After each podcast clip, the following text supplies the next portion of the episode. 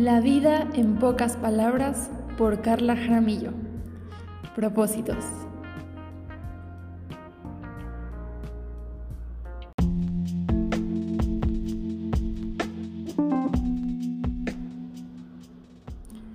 Así como se anunció, ha llegado el día. El primer capítulo de La vida en pocas palabras. Bienvenidos. Hoy, viernes 11 de febrero, a un mes con una semana de haber iniciado el 2022, ¿dónde se encuentran todos esos propósitos que pedimos en las uvas? ¿Cuántos de aquí realmente los están cumpliendo? Y estoy segura que como ya es febrero, muchos van a decidir esperar hasta el próximo año solo para empezar con lo que llevan esperando años y posponiendo décadas. ¿O me equivoco? No estamos para eso.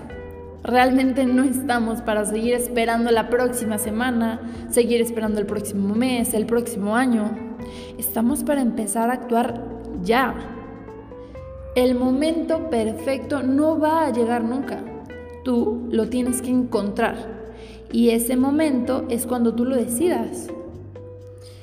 No podemos seguir esperando que las cosas lleguen. Debemos perseguirlas. Existen cosas indispensables en la formación del día a día de cada persona. Y una de esas cosas son los propósitos. Un motor en la vida, que sin ellos, esa motivación e inspiración para querer continuar todos los días no existiría. Así que bueno, de ahora en adelante, para seguir el podcast, llamaremos a los propósitos motor. Por lo tanto, si no contamos con motores que impulsen nuestra vida, debemos conseguirlos. Podemos tener motores personales, que pueden ser esos sueños que planificamos o nos trazamos y que comúnmente tienen que ver con la persona que queremos ser o en la que anhelamos convertirnos. Con una idea de crecimiento personal, compromiso y autoayuda. Por eso los motores personales son una prueba del gran amor propio que una persona se puede tener a sí misma.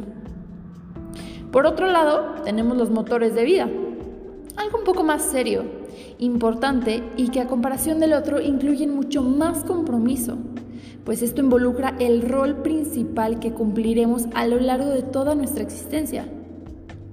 Aquí nos hacemos la pregunta, ¿para qué estamos aquí? Y de ahí nacen nuestros propósitos de vida. En fin, eso ha sido todo por hoy y espero que saliendo de aquí se planteen propósitos y se hayan quedado un poco de lo que hemos compartido. Así que nos vemos en la próxima.